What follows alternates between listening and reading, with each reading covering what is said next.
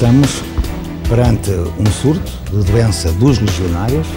Esta infecção só se transmite de uma forma especialmente bizarra. Não é a ingestão de água que provoca problemas, é a sua inalação. A água pode ser utilizada na cozinha, deve ser utilizada para beber. TSF. Este é um aspecto absolutamente essencial.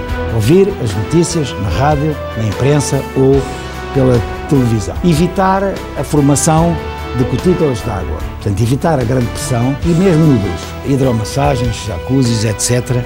Não utilizar esses ambientes. Os termoacumuladores tenham a sua temperatura acima de 75 graus.